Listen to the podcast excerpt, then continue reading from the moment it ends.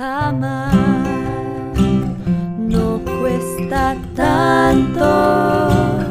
Hola, soy Claudia González, psicóloga y escritora, y esto es Amar no cuesta tanto, un podcast sobre salud emocional, tu mundo interior y relaciones de pareja.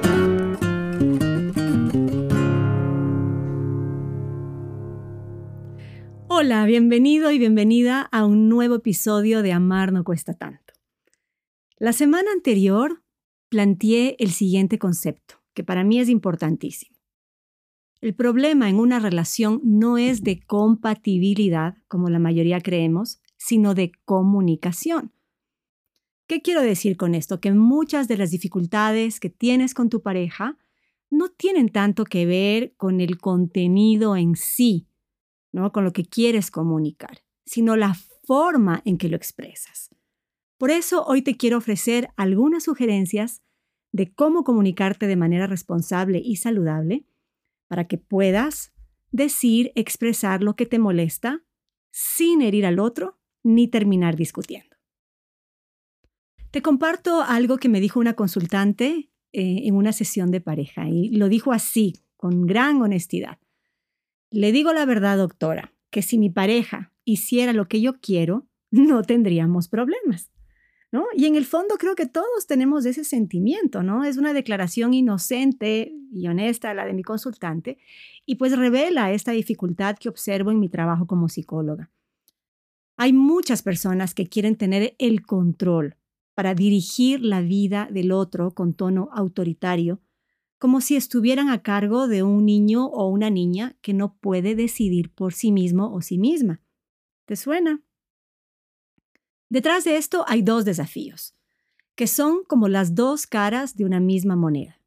Por un lado, superar el sentimiento de inseguridad de quien controla, porque si yo necesito controlar significa que no confío en ti, o no confío porque me estás mintiendo, o no confío porque no considero que tienes el criterio suficiente para tomar una buena decisión. Entonces necesito controlar, supervisar para que las cosas se hagan de manera adecuada. Eso sería por un lado. Y por otro lado, la otra cara de la moneda es aprender a confiar en la capacidad de la pareja para gestionar su propia vida. Lo que decía hace un momento, ¿no? Esta persona tiene la habilidad, la capacidad, la inteligencia, la sabiduría, el criterio para tomar sus propias decisiones. No te necesita a ti. Este acompañamiento necesita darse desde el respeto. Y la realidad es que el papel de la pareja, cada uno de nosotros cuando tenemos una pareja, nuestro papel es acompañar, escuchar, ¿verdad? Y en algunos casos pues necesitamos mordernos la lengua si no nos han pedido nuestra opinión. Ahora, en la mayoría de los casos, la intención no es malévola, sin duda, ni tampoco hay ganas de herir o de lastimar al otro, para nada. Em, más bien, lo que buscan muchas personas equivocadamente es ayudar al otro para que no fracase, para que no sufra, para que no se equivoque casi casi como en papel de mamá o de papá guiando a los hijos, ¿no? Y a veces hay que tener cuidado porque como, como pareja, perdón, caemos en estos papeles como de madre o padre, que es completamente contradictorio a una relación de pareja porque la relación se tiene que dar entre iguales. No es que yo tengo superioridad sobre ti y te digo qué hacer. ¿Y qué pasa? Que cuando estamos en este papel de papá o mamá de nuestra pareja, pues pretendemos dirigir la vida del otro como si nosotros supiéramos más que el propio involucrado. Des en cuenta la ironía, ¿verdad? Entonces necesitamos aceptar que cada uno conoce mejor que nadie sus propias circunstancias, porque así el otro también va a respetar mis propias circunstancias. Además, generalmente, cualquier imposición produce rebeldía. O sea, si yo te impongo algo, voy a obtener la rebeldía del otro. No me da la gana, no quiero hacerte caso, casi esa es la, la sensación, ¿no es cierto?, interna. Muchos de mis clientes comparten la misma queja, ¿no? Si no hago lo que mi pareja quiere, cuando quiere y de la forma que espera, no vale. Entonces se rebelan porque se sienten sometidos utilizan formas de resistencia pasiva. A ver, les doy dos ejemplos de resistencia pasiva. La una, la de mi abuelo. Mi abuelo era conocido porque era como manso y santo y mi abuela más demandante. Entonces mi abuela se ponía nerviosa y le pedía cosas y le decía y le repetía. Entonces mi abuelo, para no hacer conflicto, a todo le decía, bueno, Rosita, mi abuela se llamaba Rosita. Entonces todo era, sí, Rosita, bueno, Rosita. Solo que a la hora de la verdad no hacía nada de lo que le decía a mi abuela. Solo le decía sí, sí, sí y luego no hacía nada. Esa sería, esa sería una resistencia pasiva. O, por ejemplo, otro caso, ¿no es cierto? Que la pareja es un poco nerviosa con la seguridad, digamos, y le dice, por favor, no llegues tarde. Basta que haga ese pedido y el otro, ¿qué hace? Llega tarde, ¿no? Entonces, ese sería otro ejemplo de estas resistencias pasivas que a veces utilizamos.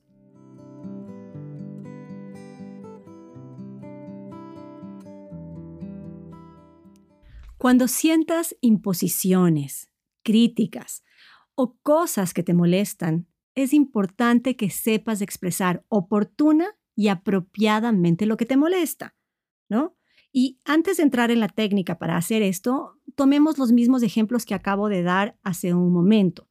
Eh, bueno, en el caso de mi abuelo eran de otra, de otra generación, pero lo ideal, ¿no? Si lo aterrizáramos en el mundo actual, sería que él negocie, diga, mira Rosita, estas cosas sí las puedo cumplir, estas otras no estoy de acuerdo, ¿no? Y que puedan llegar a una negociación para que luego, pues mi abuela no sintiera que simplemente le seguían la corriente, que es algo que también puede fastidiar mucho a algunas personas en ese caso. En el otro caso, ¿no? De, la pareja que le dice, por favor, no llegues tarde, el otro también expresar, mira, es un momento, no sé, de diversión social con mis amigos, es un tiempo para entrenar algún deporte, necesito este espacio, qué hora sería prudente para mí llegar sería esta, ¿estás de acuerdo? O sea, poder negociar y entrar a un acuerdo honesto y sincero en el cual no simplemente me haga el loco al conflicto y luego pues los dos terminen insatisfechos. Y ahora sí te voy a explicar una técnica simple y efectiva eh, para resolver estas situaciones y que aplica también a todas las circunstancias y es algo que se conoce como reclamo responsable, ¿no? que los distintos practicantes de, la psicología pues eh, lo, aplicamos eh, de la siguiente forma. Está orientada a reconocer y expresar tus sentimientos sin acusar al otro. O sea, me hago responsable de lo que siento, mas no te estoy señalando como culpable, que es lo que detona el conflicto. Entonces, este reclamo responsable tiene tres pasos. En el primero, señalas, sitúas la situación o la expresión o lo que el otro hizo o dijo que te desagrada, ¿no? La segunda, expresas cómo te sientes frente a eso, frente a ese evento o a esa situación. Y el tercero, planteas un pedido, porque acuérdense, cuando estamos haciendo reclamos o expresamos cosas que nos molestan, no simplemente es como vomitar la insatisfacción y ahí que quede, no, lo estamos haciendo como parte de ir entablando un mejor conocimiento del uno y del otro y que podamos lograr estas negociaciones, estos acuerdos con los cuales los dos nos sintamos satisfechos. Entonces, reclamo para hacer un pedido y lograr un acuerdo, ¿verdad? Entonces, vamos a hacer la práctica y vayan si quieren ustedes pensando en su cabeza algún ejemplo para que lo puedan ejercitar conmigo o si no me escriben luego y yo les respondo, ¿no?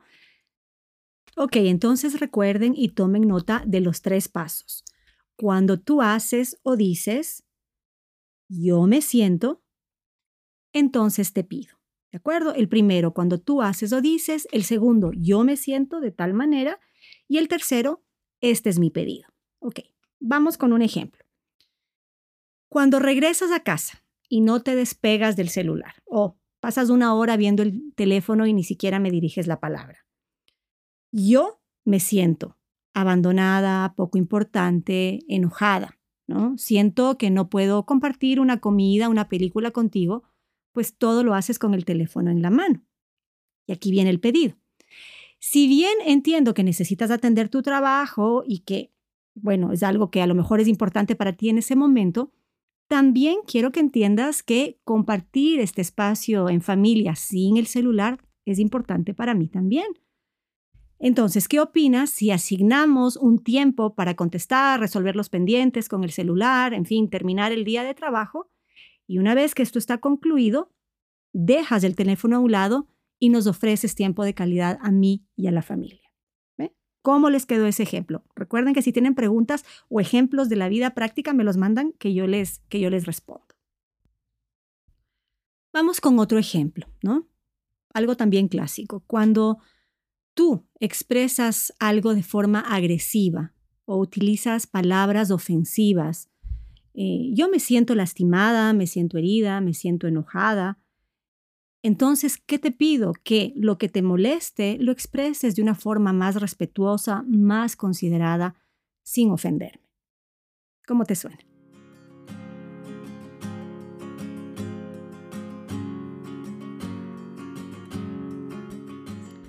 Y es que considera que hay una gran diferencia entre expresar las molestias de una forma agresiva, ofensiva, como mencionaba en el ejemplo, a cuando hacerlo con un reclamo responsable, que no te estoy acusando de nada y solo sí te estoy expresando cómo me siento.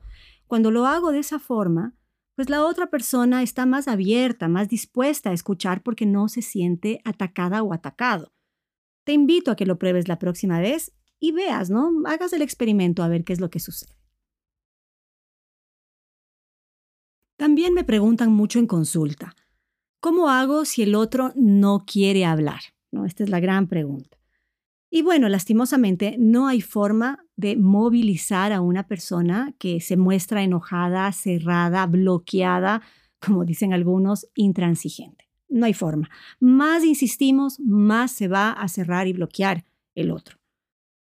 Entonces, ¿qué es lo que sucede? Que cuando esto pasa, muchos se desesperan, ¿no?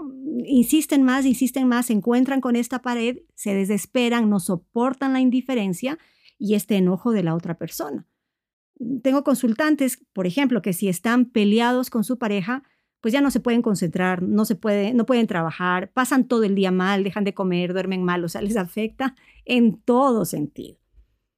Si te sientes identificado o identificada, pregúntate, ¿qué hay detrás de esa ansiedad? ¿Habrá miedo a ser abandonado? ¿Miedo al rechazo? ¿Miedo a no ser amado, aprobado? ¿Miedo a que te estén mintiendo? Que te estén engañando, habrá culpa, tal vez hay algo que tú has provocado para que esto pase. Lo que sea que esté latente, es responsabilidad de cada uno enfrentarlo. Encontrar herramientas de autorregulación para calmarse y no delegar esa tarea al otro. A ver, ¿qué quiero decir con esto? Que no es que a través de insistirte, insistirte, insistirte y en que tú me respondas, esa es mi fuente de calma y si no, yo me desbordo emocionalmente y ya, no, me abrumo ya no sé, pierdo todo norte. No. Es que si encuentro una resistencia, una negativa de parte tuya, yo necesito aprender a lidiar con las emociones que genero con eso. O sea, aprender a manejar esa angustia, ese miedo, esa ansiedad, ¿no? Utilizando herramientas de autorregulación, que en algún momento hablaremos más en extenso, pero por ejemplo respirar profundo, hacer una caminata, mm, lavarse las manos, tomar un tecito, utilizar herramientas como el tapping, que pueden investigar un poco más en internet o en TikTok. Yo les he eh, publicado un video de cómo yo utilizo el tapping con mis, con mis consultantes. En fin, es reconocer que yo estoy teniendo una dificultad y soy yo el que me hago cargo, ¿no? Y que luego el momento para hablar, para conversar, para subsanar esta discordia, ya llegará, pero no es en, insistencia porque mi necesidad es apremiante, entonces insisto para que tú lo resuelvas de forma inmediata. Tiene que haber un respeto al tiempo y al espacio del otro también. ¿Por qué? Porque no puedes poner en las manos de tu pareja tu paz o tu tranquilidad. No le corresponde así como a ti tampoco te corresponde la paz y la tranquilidad del otro. Cada uno es responsable de eso.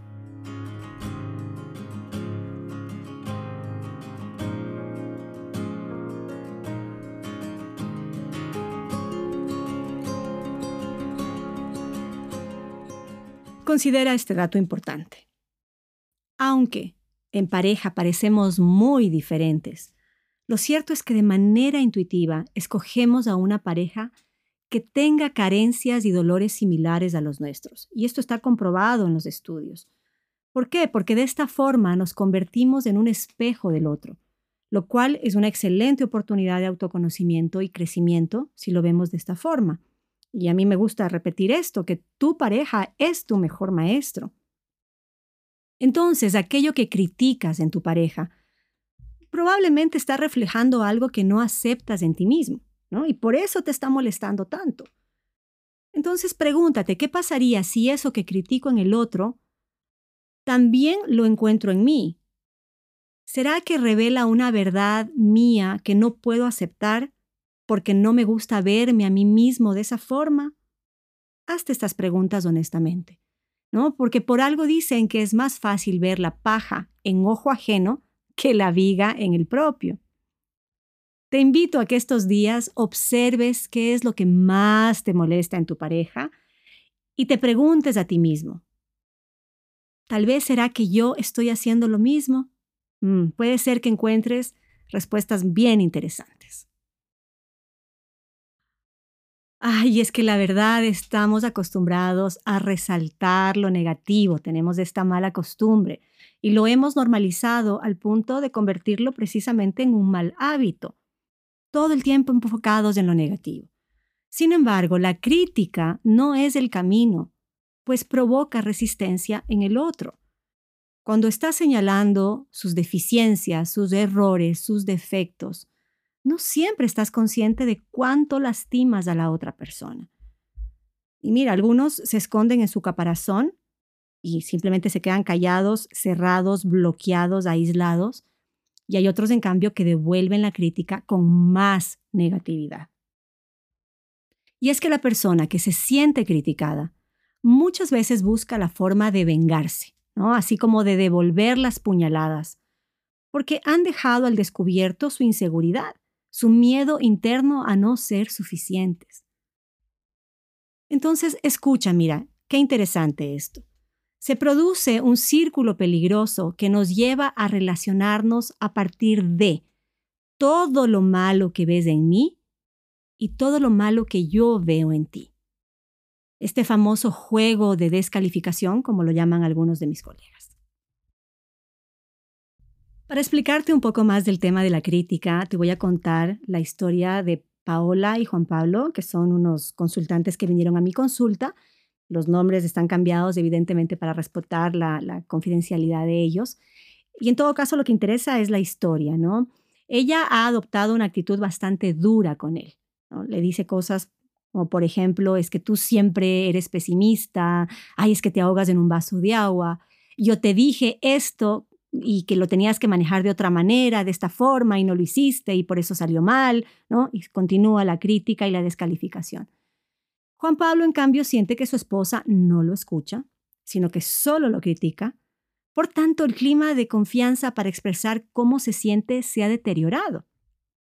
Y él me decía, prefiero conversar con mi mamá, que me escucha sin decirme qué hacer, me respalda y me apoya de forma incondicional, decía. Y claro, cuando, cuando Paola escuchó esto, pues se enojó más. ¿Cómo puede preferir a la mamá por sobre mí? Pero es que ella no estaba ofreciendo esta escucha respetuosa y empática. Y pues, por un lado, por otro lado, Paola resiente que él prefiera a su madre, como les decía, y entonces el disgusto y los reproches siguen creciendo exponencialmente. Como decía un, señor, un matrimonio ya de más de 40 años el día de ayer, ¿no? Decía, es que yo me callo y me aíslo y me aparto porque para ella todo lo que yo hago está mal hecho. Entonces, para recibir eso, prefiero callarme. Vean ustedes qué, qué hondo puede calar, ¿no? La, crítica y el reproche.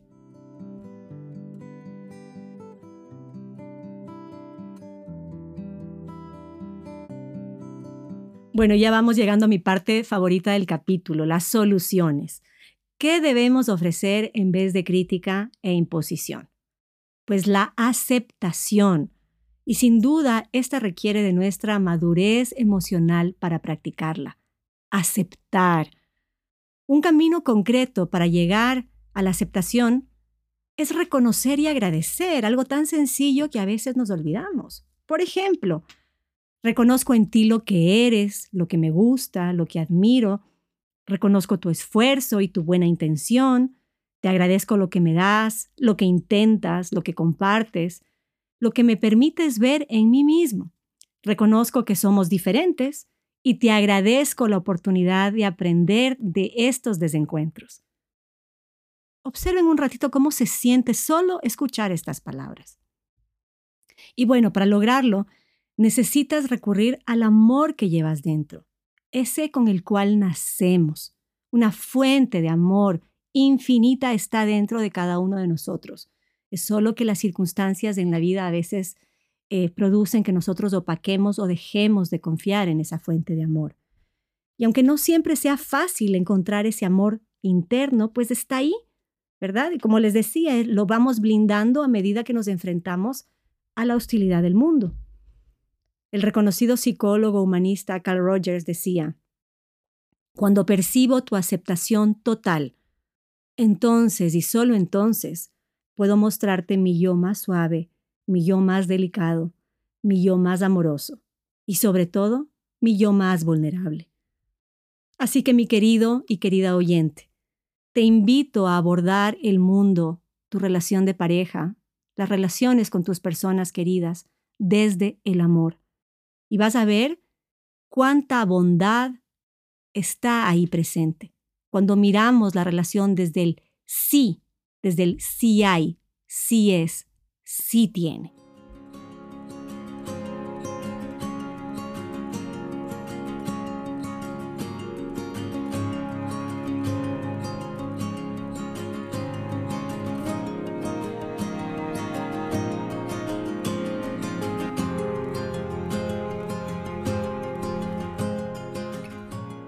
Así que nos despedimos con el sí del amor. Gracias por acompañarme hoy donde sea que estés escuchándome. Recuerda que puedes comprar mi libro Amar no cuesta tanto en todas las librerías del Ecuador o si vives fuera del país, en el exterior, puedes comprar la versión digital en Amazon. Te mando un beso y un abrazo gigante. Hasta la próxima.